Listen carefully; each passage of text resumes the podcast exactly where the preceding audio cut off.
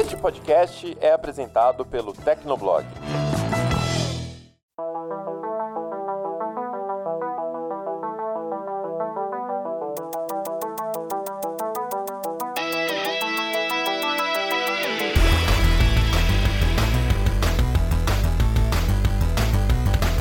Fala galera, tá começando mais um Hit Kill, o podcast de games do Tecnoblog. Eu sou a Vivi Werneck e hoje estou na companhia dos meus queridos e polêmicos Ariel Liboio e Ricardo Ciosa. Tudo bom, meninos? Oi, Vivi. Oi, Ari. Polêmico nada. Eu sou super bacaninho, fico na minha.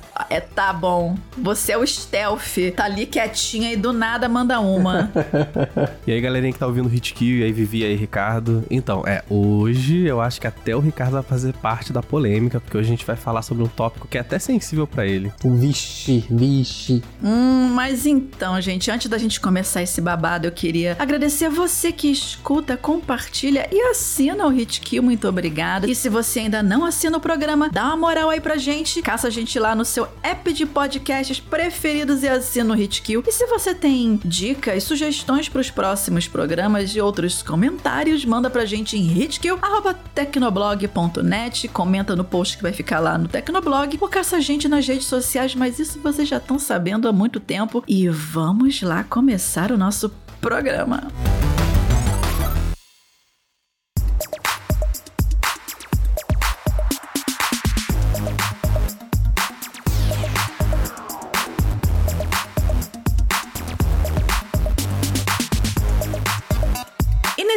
Kill número 66, a gente vai trazer pro papo um assunto que, assim, voltou recentemente, né, à pauta de discussão nas nossas maravilhosas redes sociais, onde o papo é sempre muito saudável, que é algo do tipo as expectativas, né, que se espera de um jogo, visualmente, na parte de gameplay, versus o que, que esse jogo realmente entrega na plataforma da qual ele foi lançado, né? Talvez assim, gente, tenha ficado um pouquinho complicado do jeito que eu expliquei, mas para já dar nome aos bois para esse assunto, né, que voltou a ser comentado, especialmente quando The Legends of Zelda Tears of the Kingdom, ou mais conhecido como Zeldinha Choro no Reino, né, foi lançado né, na sexta-feira do dia 12 de maio, e como já era esperado de um jogo de Zelda e da Nintendo, guarda essa informação aí, gente, a gente vai voltar nisso depois. As notas da crítica estavam assim, das- da crítica especializada, estava nas alturas, assim como parte do mapa do jogo também, né? Que inclusive é um, um- exercício para quem tem medo de altura, no meu caso. Mas a gente vai falar especificamente do, do Zelda mais pra frente, dando um micro spoilerzinho, mais pra frente num outro programa focado nelezinho. Guarda essa informação aí também. E a discussão nas redes sociais foram de algumas pessoas meio que inconformadas, assim, do porquê de um jogo com um visual que parece que não evoluiu muito desde o Breath of the Wild e rodando com baixo frame rate e ainda sem legendas em PTBR, no caso da gente, né? O que é super importante pra se entender a história, né? A gente até falou sobre isso no, no Hit Kill número 65, que a gente falou sobre localização de games. E mesmo assim, o Tears uh, of the Kingdom recebeu uh, notas mais altas que, inclusive, por exemplo, o Horizon Forbidden West, né? Que, bom, eu sei que eu sou meio suspeita pra falar, mas eu acho que é um jogão e visualmente incrível também. E aí, a partir daí, e tipo, eu já vou dar voz pros meninos falarem, porque eles já devem estar dormindo aqui, coitado. Dois tópicos foram levantados dessa discussão. Por que, que as pessoas passam tanto pano pra Nintendo, né? Vocês lembram o lançamento que foi do Pokémon Scarlet Violet, que por mais que a crítica tenha caído em cima porque visualmente estava tenso e com alguns bugs, mas mesmo assim todo mundo jogou e adorou. Eu joguei e adorei, mas dava pra ver os, os problemas claros ali. E assim, essa passação de pano, vamos dizer assim, e faz sentido comparar com o mesmo peso crítico jogos que foram lançados, por exemplo, pro PS5, é, um PC mais high-end, né? Pensando numa configuração mais high-end, e o Series X. Vale fazer essa comparação com jogos lançados pro Nintendo Switch, que não vê, bom, uma atualização de hardware desde que foi lançado. Esses são os dois pontos que eu gostaria de passar para vocês. Meninos, rola essa passação de pano mesmo pra Nintendo e tem como comparar com o mesmo peso crítico jogos do Nintendo Switch com os lançados para outras plataformas com hardware mais poderoso? Olha, eu não acho que seja passar pano pra Nintendo, assim, do modo geral, né? Porque eu também não acho a crítica completamente parcial com os jogos dela, né? Vocês podem ver que as notas do, como a Vivi falou, né, do Pokémon Scarlet Violet, né, eles levaram uma nota que ali no Metacritic já é considerada uma notinha amarela, né? E assim, mesmo que ele trouxe uma inovação pra franquia, e essa inovação, né, foi muito elogiada, que na verdade foi uma continuação da inovação que eles fizeram no Pokémon Legends Arceus, né? Mas assim, os problemas de performance, né, e os gráficos que quem fala que aquilo ali é jogo de Nintendo 64, eu acredito. é, assim, é uma coisa que o Switch pode entregar muito mais. E a gente já sabe da incompetência da Game Freak já há bastante tempo, né? E agora sim, falando de hardware, assim, cara, eu fico meio puto porque é meio óbvio que a gente não pode ter o mesmo peso de crítica para hardware distinto. É a mesma coisa de você fazer uma crítica para um jogo de console e uma crítica para jogo de PC. Vamos supor que saiu The Last of Us Parte 1, né, que saiu agora para PC e saiu para PlayStation 5. Você vai ter um peso de crítica gráfica para PlayStation 5 e você vai ter um peso gráfico para PC, porque o PC você pode colocar o máximo do máximo do máximo, porque ali é PC Master Race, então a gente quer ver o melhor e aquilo que a Dev pode entregar de máximo, entendeu? Então assim, cara, o Switch, por exemplo, ele é um tablet portátil com um chip de 7, 8 anos atrás. e cara, como é que as pessoas podem exigir que um game feito para ele tenha gráficos 4K e taxa de quadros alta quando, tipo, a gente nunca viu isso. No Switch, isso nunca foi prometido. É, isso faz sentido, né, gente? A gente parar a pensar, é um, é, é um celular, é um tablet de 8 anos, 7, 8 anos atrás, né? Você pega os celulares high-end de hoje em dia, uns iPhones 14 da vida, um S23, a possibilidade de coisas, de jogos que você poderia colocar ali com uma tela maior.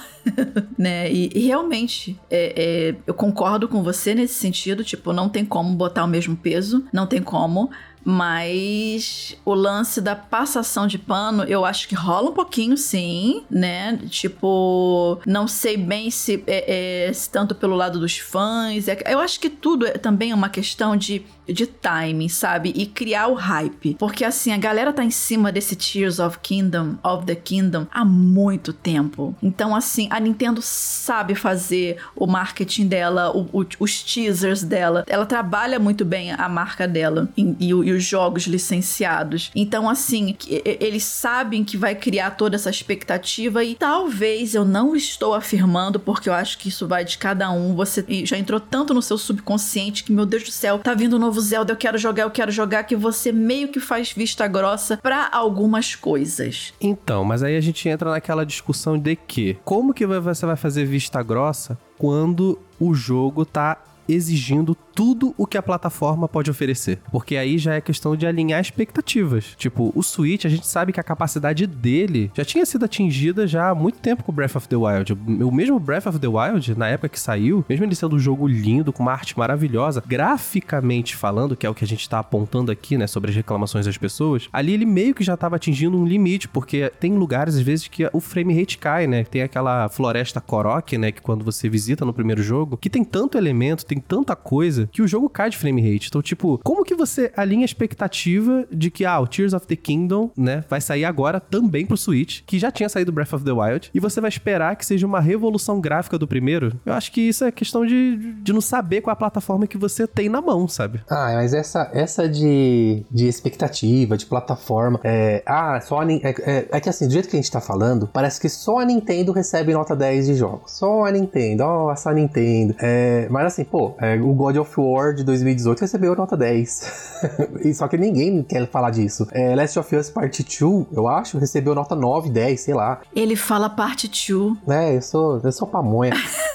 Forza Horizon 5 recebeu, ó, viu? É Forza Horizon 5 recebeu é, 10 de 10. E eu dou 10 de 10 pro jogo. É, eu acho que, é, e isso é uma coisa minha, sempre rola esse tipo de conversa da galera que gosta, mas não gosta de nota de review. Eu acho isso maravilhoso na internet internet. Nota de review não importa, gente. Vocês têm que parar de falar. Só que daí quando o jogo que ele gosta recebe uma nota alta. Só ah, importa quando convém. É, exatamente. Então sempre tem isso. Não é de hoje, não é com, só com Tears of the Kingdom, né? Então eu vou, eu vou ser muito claro, e daí eu, é, pra tentar segurar a polêmica, mas assim, essa de passar pano para Nintendo é lorota pura. É muita lorota. E não faltam exemplos. Como a Vivi falou, né? Então tem Pokémon Scarlet, Violet, que a, a própria crítica especializada desceu o pau no jogo. Eu peguei o jogo no lançamento, terminei, gostei mais ou menos e nunca mais vou encostar nesse jogo de tão decepcionado que eu fiquei. A decepção que eu tive com o Pokémon foi muito maior do que, o, do que a diversão que eu tive com ele, sabe? Porém, o que a galera não entende é que o jogo tem que ser analisado por si só e na plataforma a qual ele foi lançado. Não, não faz sentido você analisar um jogo, você tá lá, pegou um jogo, tá jogando e você começa a digitar, criticando o jogo e você pensar: não, pera, eu não posso falar bem desse ponto desse jogo porque o, uma outra pessoa de um outro veículo falou é, bem de Horizon Forbidden, Forbidden West. Não, não, pera, eu tenho que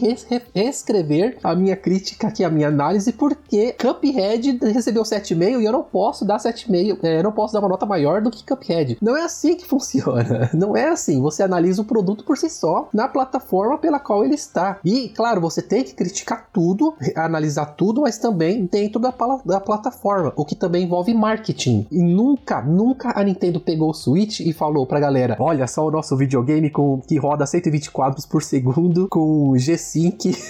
ela nunca disse isso. Ela só disse: olha nosso jogo aqui que divertido. É isso que ela faz. A, a Microsoft e a Sony, elas jogam pro ar o tempo todo. O videogame mais poderoso, mais poderoso. A Nintendo não fala isso, então não adianta... Até porque eles conhecem o produto do hardware que eles têm na mão e eles não e se valem pelo. Exatamente, eles não se valem pelo hardware, né? Exatamente. Então, é aquela coisa que eu sempre falo. É o que é. O Tears of the Kingdom, ele é um jogo de Nintendo Switch, exclusivo para o Nintendo Switch até agora, e você tem que analisar esse produto, não comparando com outros produtos. E aí entra justamente no, na, no ponto, né? Do tipo, você não pode comparar. Tem que existir uma crítica, entre aspas, né? Separada para os jogos que saem exclusivamente pro Nintendo Switch. Eu não tô falando dos portes aqui, porque a gente já sabe que porte pro Switch geralmente vem cagado, justamente porque o jogo que vem de uma outra plataforma tem que ser capado de todas as formas possíveis para poder rodar no Switch, na maioria das vezes. Mas assim, os jogos feitos pensando já no Nintendo Switch, ele tem que ser analisado, criticado também, entendeu? Dentro, dentro dos parâmetros, porque assim, se o Breath of the Wild, vamos dar um exemplo, ele setou ali uma régua para você poder ver, ah, poxa, o os jogos podem chegar até isso, né? Então vamos exigir até isso, entre aspas, né? Dependendo da proposta do jogo, é claro, né? Você não pode querer exigir um Breath of the Wild e um gato gato roboto, né? São, são propostas diferentes. Então, por exemplo, você pode olhar para um Pokémon Scarlet e Violet e falar: olha só o que, que eles fizeram com Breath of the Wild. Vocês também são uma empresa da Nintendo. Por que, que não tá equiparado visualmente e, e, e otimizado também dentro do possível parecido, né? Então, assim, eu acho que se é para fazer comparação, que sejam de flagships dentro do, do próprio guarda-chuva da Nintendo, né? E já puxando um, um outro gancho, de te trazer também, por exemplo, alguns portes que vieram para o Nintendo Switch que usaram muito bem do que o Switch pode oferecer, como por exemplo o próprio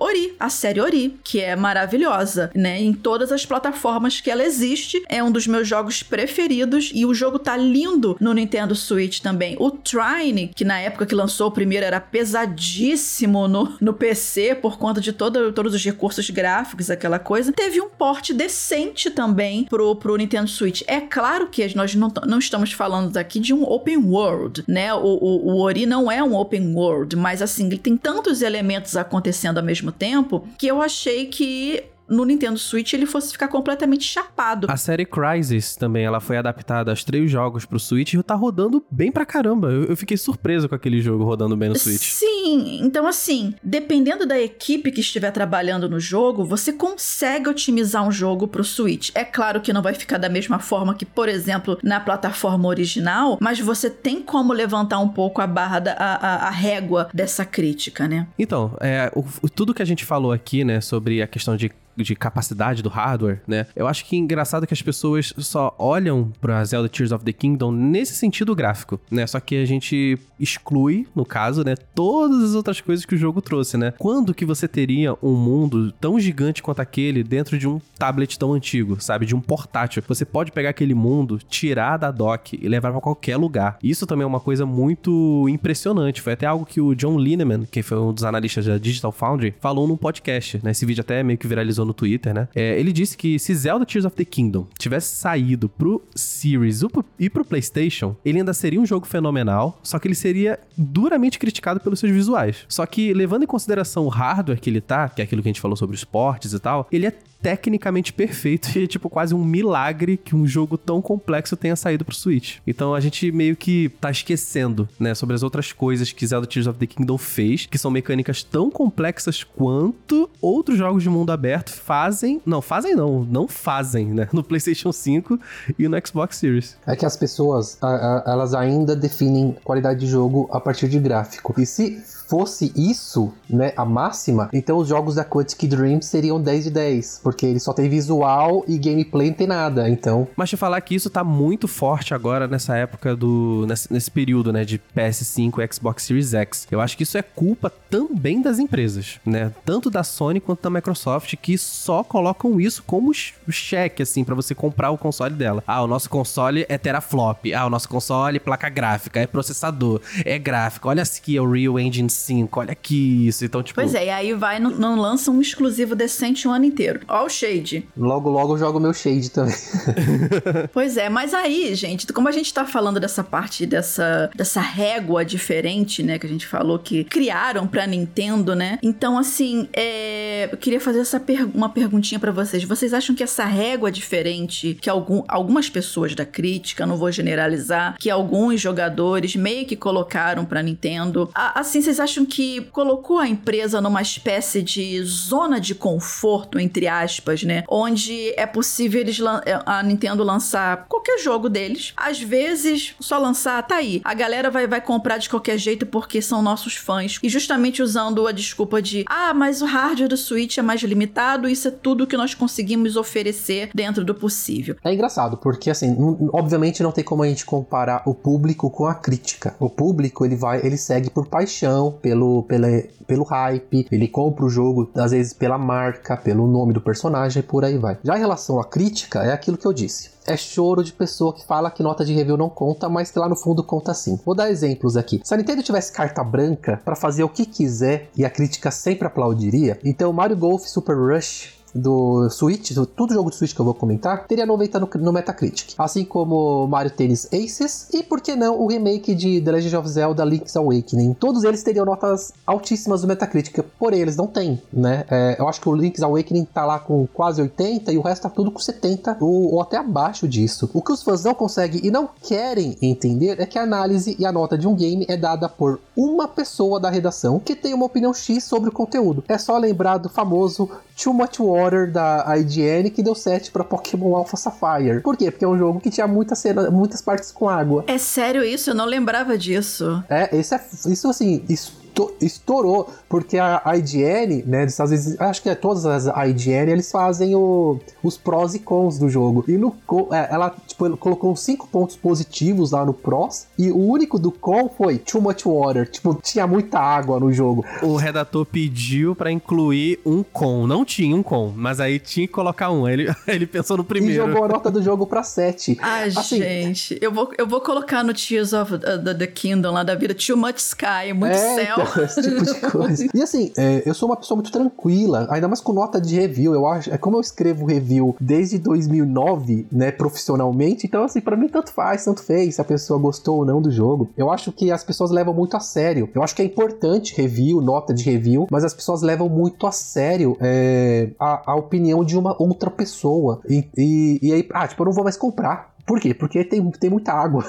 sabe? Tipo, eu acho curioso. Eu acho que é uma outra coisa, na verdade. Eu acho que as pessoas precisam da validação dos outros para eles se sentir confortáveis com aquilo ali. Não, isso aqui realmente que eu gosto é maravilhoso, porque as outras pessoas estão falando também que é. Exatamente, para fazer parte do clube, né? Exato, mas tipo, o negócio só precisa ser maravilhoso para você. Você não vai ficar jogando com um público atrás de você. É só você sozinho na sua sala, no máximo com outra pessoa te assistindo jogar. Então aquele negócio tem que te fazer feliz.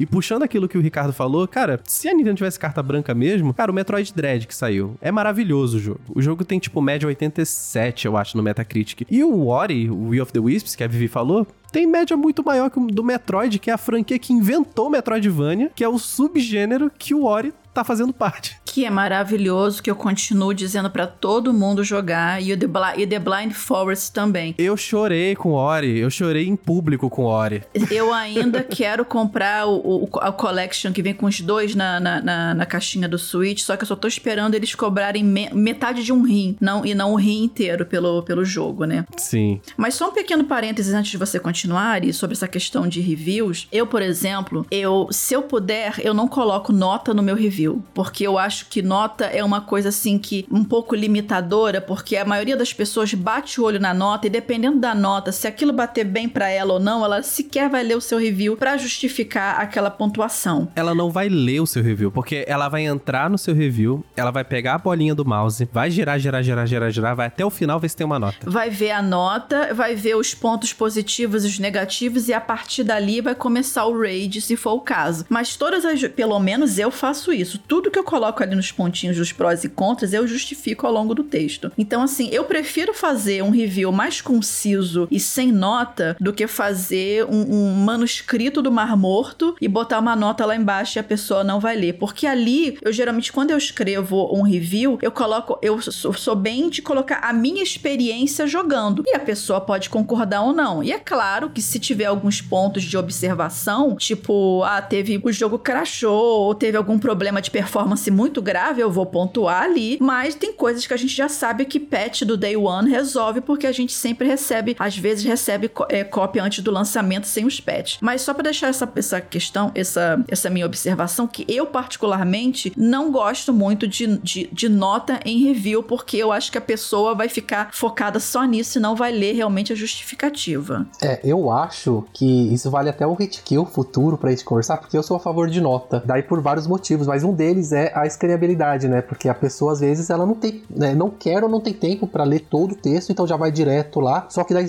tem, outro ponto que eu sempre gosto de mencionar para as pessoas. As pessoas falam muito assim, né? Ah, mas o Tecnoblog deu X pro jogo. Ah, a IGN deu X pro jogo. Eu sempre falo para as pessoas encontrarem algum redator que elas vão gostar do texto, vão ter opiniões parecidas e, e meio que se apegar ao texto dele. Eu sempre tive dois. É, um é o Chris Carter do Destructoid, que eu acompanho há mais de 10 anos, assim. E, ó, esse aqui é, é não é pra pra babar ovo pra chefinha, não. Antes de eu entrar pro Tecnoblog, eu lia muito os, os reviews da Vivi na, no, na página. Meu bem, mas eu não sou sua chefe. Ah, não, eu chamo de chefinha, chamo de chefinha. Mas muito obrigada. E quando eu entrei no Tecnoblog, né, eu, tipo, na entrevista e tudo mais, eu comentei, eu falei assim, é, eles, o, o Thiago Bobilon perguntou pra mim, né, ah, você já conheceu o Tecnoblog? Eu falei, ah, eu leio o Tecnoblog já faz uns bons meses já, porque eu leio tudo que a Vivi Werneck posta. Aí, tipo, foi um momento fã group, assim, uhul. Ah, oh, mas mas eu vou te sacanear, não, mesmo assim, tá, meu bem? Aqui não tem passa. Aí eu não passo pano nem pra elogio. Mas vai, Ari, continua aí. meu Deus, que coisa aleatória. Então, é. Foi muito aleatório. Foi muito, foi muito aleatório. Foi, foi. Foi pra inflar um pouquinho o meu ego. Sim. Olha, mas assim, só pra gente fechar esse assunto de questão de, de gráfico, de comparação, de nota, a gente pode pegar o que o, gente, o Ricardo até falou lá no começo, do God of War Ragnarok, né? É, tipo, o jogo, ele é deslumbrante. Um dos melhores gráficos que eu já vi num videogame. É, só que, tipo, esses gráficos parece que passam em cima de problemas que o jogo também tem. Nenhum jogo é perfeito. Zelda não é perfeito, graficamente falando. E God of War é perfeito, graficamente falando. Só que aí a galera passou pano da narrativa clichê que aquele jogo tem. É uma narrativa fraca, cheia de clichê. E a linearidade que o jogo tem, que é tão. Assim, eu sei que God of War é linear, é aquilo de questão de expectativa. Todos nós sabemos que ele é linear. Só que ele é linear a um ponto da escalada ser scriptada. E isso me, incom me incomodou demais. Então, tipo, se fosse fosse realmente para criticar ambos os jogos, parece que o peso da crítica de Zelda tem mais potência, mesmo o jogo tendo mecânicas extremamente boas, só porque o gráfico dele não é equivalente ao God of War Ragnarok, que tem seus defeitos sim. Então fica aí o, o, né, o pensamento aí. Eu concordo, eu concordo plenamente, porque assim, eu joguei só o, God of War de 2018 e eu joguei o Horizon Zero Dawn, eu não joguei o Forbidden West. E eu gostei bastante, tanto do God of War quanto do Horizon. Porém, é, em relação à jogabilidade mesmo, o Horizon ele não, não, me, não me trouxe nada de novo. Ele é um mundo aberto com vários elementos de Ubisoft ali, de é, abre mapa e tudo mais. Só que a galera, tipo, adora esse jogo e eu concordo, o jogo é muito bom. Só que todo o destaque pro jogo sempre foi em dois pontos: gráficos e a protagonista. Nossa, mas eu justamente uh, eu gosto mais da Aloy do Forbidden West do que o do, do Zero Dawn, que eu achei ela bem mais travada, mas, não, é, mas é legal ver esses pontos de vista diferentes. Continua, por favor. Então, não, mas esse é meu ponto. Parece que a visão das pessoas ela muda de acordo com a conveniência. Então, é, não, o problema de Zelda, Tears of the Kingdom, é que ele roda 30 quadros por segundo, que a Nintendo sempre disse que basicamente era o que ia acontecer, e ele, ele tem os gráficos parecidos com Breath of the Wild. Agora, Horizon, não, Horizon é lindo, é perfeito. Ah, mas a jogabilidade é chatinha. Não importa, o que importa é que ele é lindo, né? os gráficos são é, maravilhosos. Aí, aí não dá, né, gente? Porque assim, é aquela coisa, né? Por exemplo, eu sou uma grande fã da série uh, uh, Horizon, né? Desde o primeiro. Mesmo, uh, mesmo achando que o segundo, para mim, é melhor do que o primeiro. Joguei a, a DLC e tal. Realmente, visualmente, eu não vejo nenhum outro jogo no, no PS5 que, que chegue ali, que, que brigue um pouquinho, talvez o God of War Ragnarok, porque novamente, né, são os, os, os jogos da casa, mas mesmo assim, visualmente, eu, tecnicamente, visualmente, eu acho Horizon superior. Mas é claro que, assim, a história não vai ganhar um BAFTA de melhor roteiro, né, de, longe disso, mas ela se vende, você consegue chegar até o final, entendeu? Você não fica, ah, meu Deus, 90 horas de gameplay, 500 milhões de sidequest, Valhalla, entendeu? Quase tudo de Final Fantasy moderno.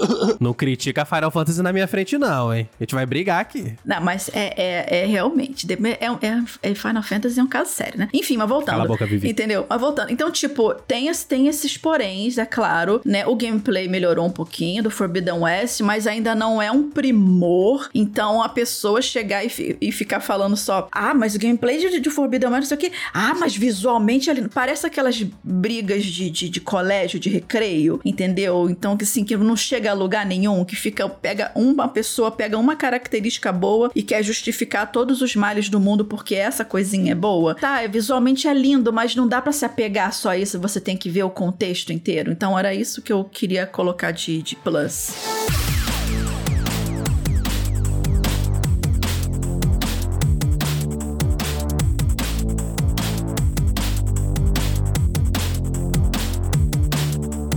Mas assim, é óbvio que esse tal game, né, dentro do que ele se propõe a ser, ele vai ser mais cobrado pelo jogador dependendo da plataforma que ele for lançado. Por exemplo, o Redfall, ele foi massacrado pela crítica porque visualmente ele estava bem abaixo do esperado para um jogo pro Xbox Series e lançado no PC também. A questão é, eles só focaram a crítica e os jogadores só focaram mesmo nesse problema? Tinha outros? Tinha, né? Então, tipo, a pergunta é: se o Redfall, por exemplo, já que a gente tá falando dele, se ele fosse um jogo inovador no gênero e muito mais divertido, as pessoas teriam passado pano pros problemas visuais dele? Porque o que só se via em, em rede social eram o, o, os, as quedas de frame, os bugs. Gente, que bugs que sempre vão ter em todos os jogos, aquela coisa. Então, assim, essa é a questão esse pano seria passado se o jogo ele fosse tivesse um gameplay maneiro? Eu acho que é difícil a gente imaginar essa situação, porque primeiro, o gênero de jogo que o Redfall tá inserido é meio difícil de ser inovador, né? Ele vai ser sempre uma cópia de Left 4 Dead.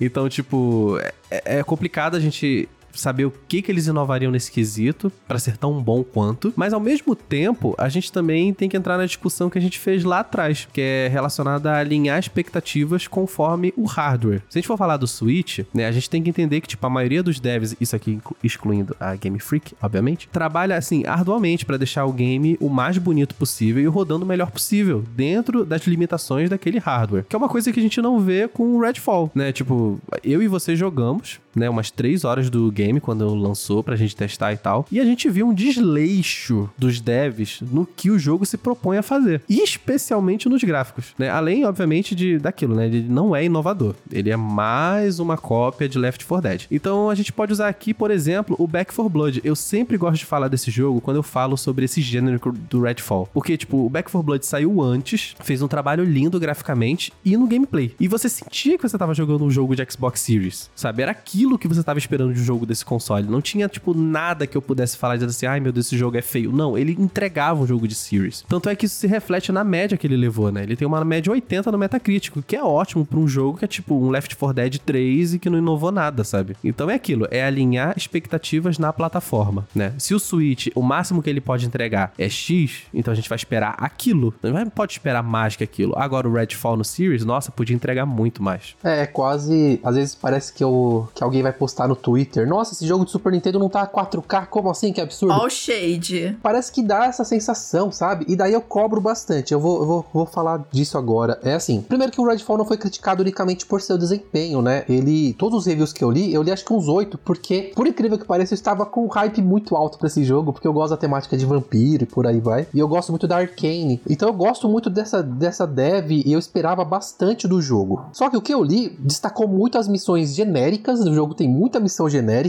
e a péssima inteligência artificial dos inimigos, que às vezes ficam parados. A gente corrobora isso, tá? Porque aí a gente tava jogando, a gente não é tão bom nesses jogos, né? A gente tava jogando no controle de mira e tal. Mano, os, os bichos não vinham pra cima da gente. A gente só teve um desafio maior mesmo quando a gente chegou numa espécie de uma boss fight lá da vida. Tanto que quando a gente morreu pela primeira vez, sem ser eu caindo num buraco porque eu vi uma luzinha na parede, né? Que teve isso também. A gente, eu, eu falei pro Ari, é, realmente, agora encontramos um desafio. Depois de três horas de jogo. Sim, sim. E no Back 4 Blood, no Left 4 Dead, nossa, você já é jogado no inferno.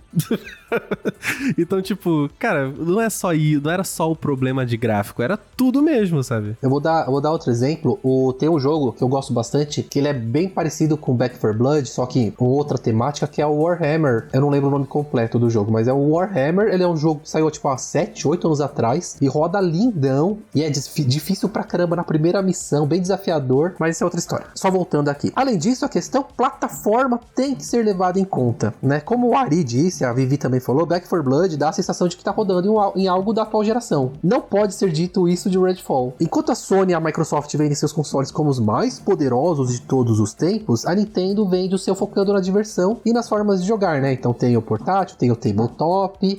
Então, obviamente que a exigência passa a ser outra. E uma coisa, cara, que me deixa puto assim puto quando eu vejo as pessoas falando na internet é que, mano, eles comparam Xbox e PS5, que são videogames gigantescos do tamanho de uma geladeira, ligados na porra da tomada, com um console minúsculo da finura de um tablet com um chip antigo, onde você pode pegar ele e jogar ele em qualquer lugar dentro do ônibus, na praça, deitado, tudo. Como que você compara essas duas plataformas? É, é o que eu tô dizendo. Logo, logo a galera vai comparar o PlayStation 5 com o Game Boy Advance. Eu tô falando, eu tô falando. Não faz o menor sentido. É, é, é, tipo na época você comparar o Nintendo DS com o PS3, que eles viviam na mesma época. Não sim, faz sim. sentido. A, a, questão é, tipo, a, a Nintendo, ela consegue o mercado dela não batendo exatamente de frente com a, a, a, rinha que é Microsoft e Sony, entendeu? Então, tipo, eles têm o público deles, eles sabem que eles vão lançar o hard, a não ser se lançar um novo, um Nintendo Wii U, que foi, né, aquela, aquilo, aquilo que foi. Mas tirando isso, gente, o Nintendo Wii, que, que revolucionou e todo mundo saiu copiando o, o, o motion, o motion controller. O Nintendo pra... Switch revolucionou. Você tá vendo um monte de cópias de Switch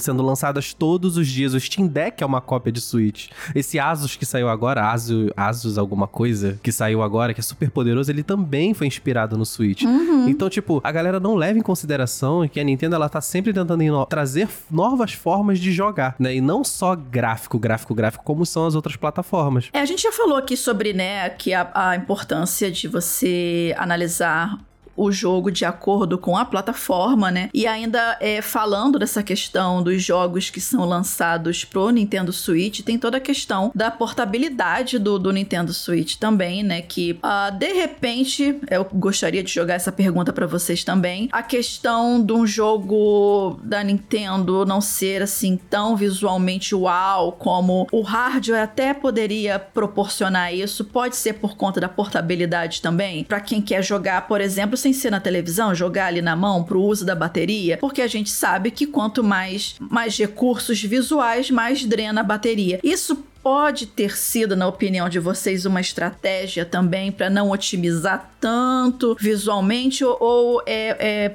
tô passando pano aqui de alguma forma? É, Sim. é, sim, em geral, porque o que acontece? É, o, o Switch ele roda na televisão, normalmente os jogos rodam a 1080p, 30 quadros por segundo, tem jogo que roda a 60, e no modo portátil rodam a 720p, né? É, não consigo lembrar, mas provavelmente deve ter jogo que roda abaixo de 720p no, no modo portátil. Mas aí também tem muito o fato, o fator de otimização de bateria. Eu, eu nunca me preocupei muito com essa de o jogo estar rodando a 120, 60 ou 30, porque o que importa para mim é que ele seja otimizado para o console que ele tá, que ele tá sendo oferecido. Então, assim, por exemplo, Pokémon Scarlet e Violet rodam mal no console, em qual ele foi produzido de forma exclusiva Game Freak. foi exclusivo para ele videogame, e ainda assim ele roda mal, tanto em modo portátil quanto em modo é, no, no, dock, né? Já o Tears of the Kingdom não. É, é, pode até rolar uma queda de frame aqui ou ali, mas se isso realmente pesasse, nenhum jogo atual teria destaque hoje em dia. Não, não, não teria, não teria mesmo, porque todo jogo tem queda de frame. Poxa, o PlayStation 5 e o Xbox Series X, eles vendem que rodam os jogos a 120 quadros. Nossa, que lindo, 4K, HDR10 Plus. Mas isso é muito raro de acontecer e normalmente exige o sacrifício da resolução, né? Vou dar um exemplo. É, tem o modo modo. A maioria dos jogos hoje, né, desses consoles tem o modo é, performance e o modo visual. O modo visual, o jogo roda 4K com HDR, super bonito, Ray Tracing, mas aí ele roda 30 quadros por segundo, né? Hogwarts Legacy, por exemplo, Call of Duty, o Modern Warfare 2. É, já no modo performance, ele roda 60 quadros ou 120 quadros, ó que beleza, mas aí roda 1080p. E de ninguém resolução. fala nada. E ninguém fala nada. Agora, se o Tears of the Kingdom, que roda 30 quadros, mas em algum momento vai para 28. Ah, ah não. Blá. Aí a gente explode tudo. Não, meu, a Nintendo, os caras passam pano pra ah, ah gente. Mais. Dois pesos, duas medidas, né? Poxa vida, rapaz. Meteu um ratinho no final ainda, né?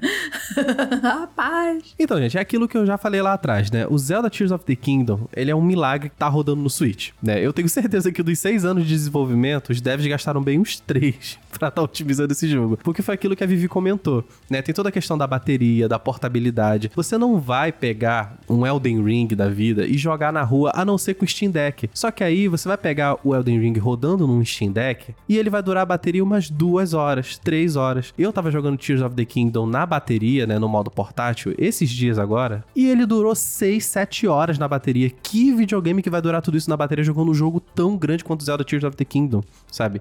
Então precisam ser feitos alguns cortes para você poder manter o que a plataforma vai te oferecer, né? A Nintendo ela oferece portabilidade. E se ela oferece essa portabilidade, tem que ser feito alguns cortes, assim como o Ricardo falou. Existem cortes para que o jogo rode a 60 quadros na nova geração que promete 120. Então, tipo, o modo qualidade 4K, tudo bonitão. Modo 60 1080p. E eu não vejo ninguém reclamando disso. Todo mundo pega e joga o jogo porque é o que tem. Parece que a galera fica pensando numa, num console hipotético da Nintendo. Tipo assim. Sem dúvida. É, é tipo, ah, Zelda Tears of the Kingdom seria muito melhor se rodasse no. se tivesse um hardware melhor. Óbvio! Se Elden Ring tivesse num PS6, ele rodaria melhor. Se Hogwarts Legacy tivesse num PS6, ele rodaria melhor, gente. Isso não é, isso não é, é, é crítica, sabe? A gente tem que trabalhar com o que a gente tem. Nintendo Switch é o que a gente tem. O novo console da Nintendo, talvez ano que vem.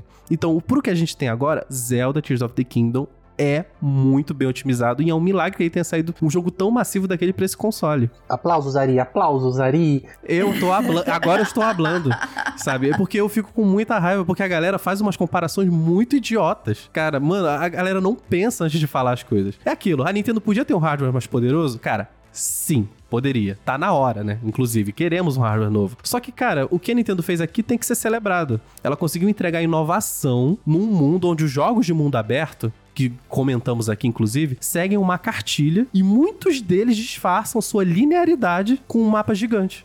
Às vezes o mapa é gigantesco, aberto, e o jogo não te dá uma liberdade. Você tem que fazer o quê? Ficar seguindo bolinha. E Zelda não faz isso. Um outro jogo que faz, que faz tempo que foi lançado, que também tem essa ideia de vai lá, se vira. Gente, a, a, Oblivion e Skyrim, da série The Elder Scrolls. No, no Oblivion, você foge da, da, da prisão e você olha para os lados e fala: tá, e agora? e você se vira para fazer o que você quiser. E o Skyrim, quando você sai lá da, da, da, da, carruagem de ser morto lá, mesma coisa. Então, tipo, isso realmente é um open world. Você, tipo, não, você não precisa necessariamente fazer uma missão ou outra para você começar a explorar, né? Mas assim, gente, essa discussão vai longe. E se a gente, se a gente pudesse, a gente ficava sentada num bar bebendo, beliscando, beliscando alguma coisa e falando disso até amanhã. Mas como a gente tem tempo de gravação aqui, né? E não nos permite, mas como o Ari tá aqui, ele vai ficar editando durante cinco horas direto, a gente queria estender essa discussão, né? é, é, estender esse bate-papo sobre plataformas e jogos, como criticar, se as críticas valem a pena ou não, né? Dependendo da plataforma, né? Se tem, tem, tem passação de pano pano. A gente queria passar isso para vocês agora. Então, se vocês têm alguma opinião sobre esse assunto, se vocês concordam ou discordam com a gente, manda sua opinião lá para hitkill@tecnoblog.net. Comenta no post que vai ficar lá no Tecnoblog ou caça a gente nas redes sociais.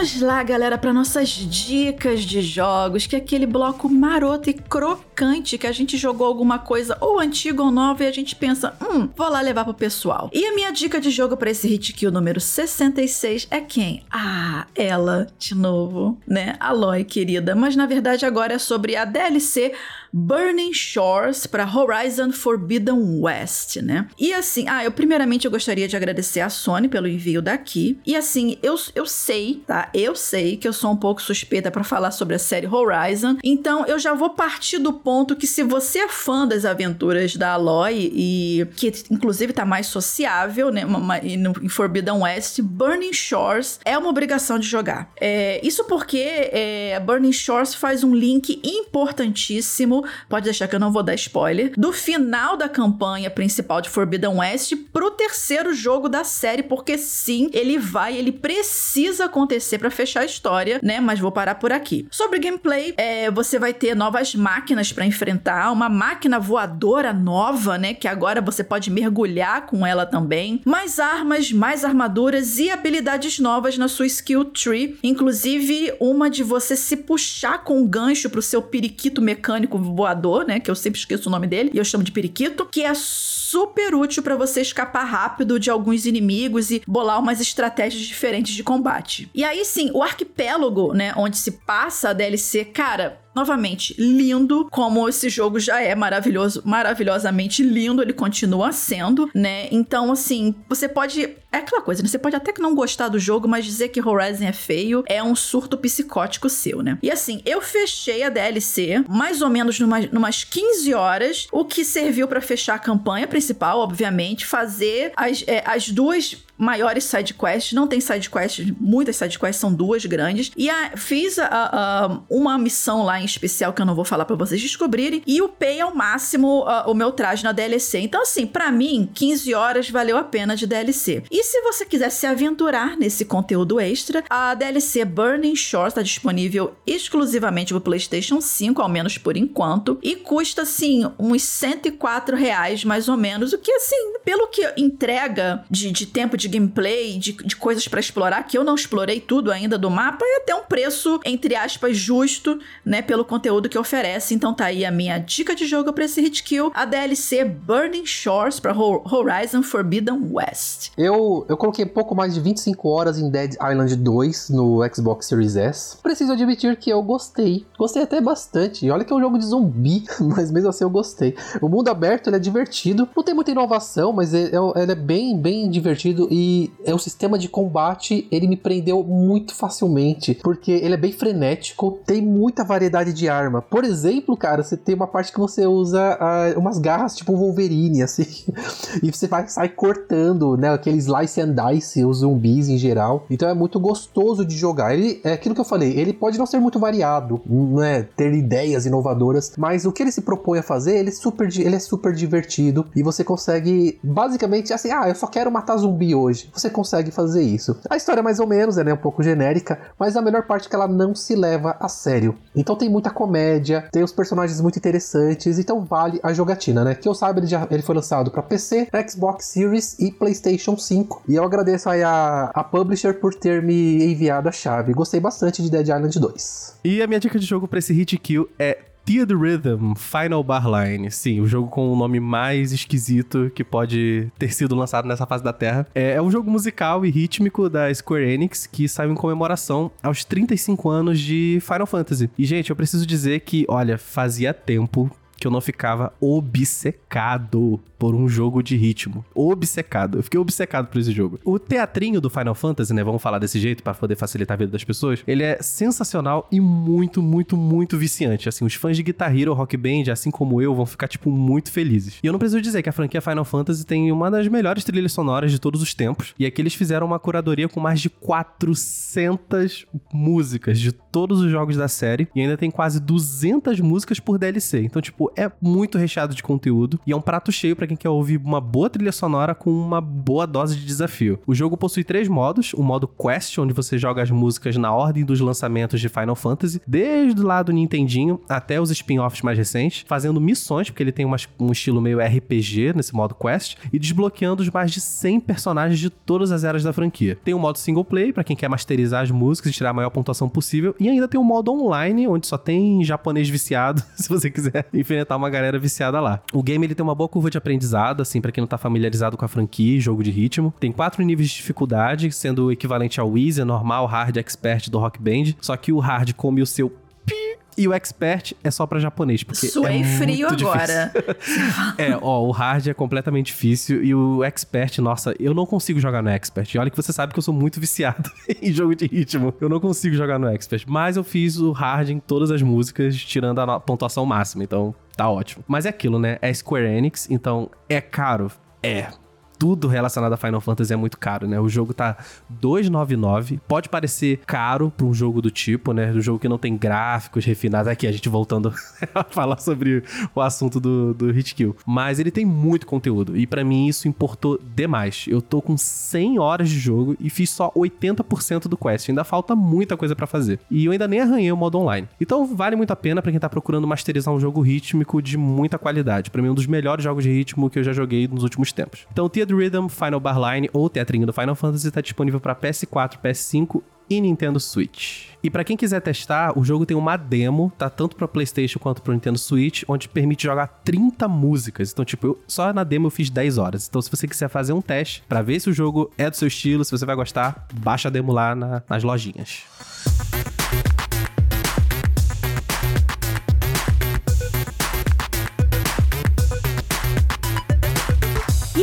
Isso, galera, chegamos ao final de mais um Hit Kill, esse Hit Kill número 66 que a gente falou de quem te critica passa pano pro seu jogo. Eu amei esse meme da Jojo nesse título, gente. Eu amei. e antes da gente terminar esse programa, vamos dar os créditos, porque dá trabalho de fazer. Quem produziu esse hit kill foi a minha pessoa, Vivi Moa, com a ajuda do menino Ari e do menino Ricardo. Esse episódio foi editado pelo Ari também, né? O Ariel Libório, vamos dar o nome todo, né? E sonorizado pela Raquel Igni. E é claro que o Vitor Pádua fez a arte de capa. Mas agora, antes da gente realmente finalizar, onde que você pode encontrar a gente nas redes sociais? A minha pessoa você encontra por arroba Vivi Werneck. Eu sou arroba Ricardo Ciosi. E você me encontra como Euari em todas as redes sociais. E é isso, galera. Vou até dar uma espreguiçada aqui. A gente se encontra onde? No próximo, meu, seu, nosso, no crocante Hit Kill. Hit Kill, Hit Kill.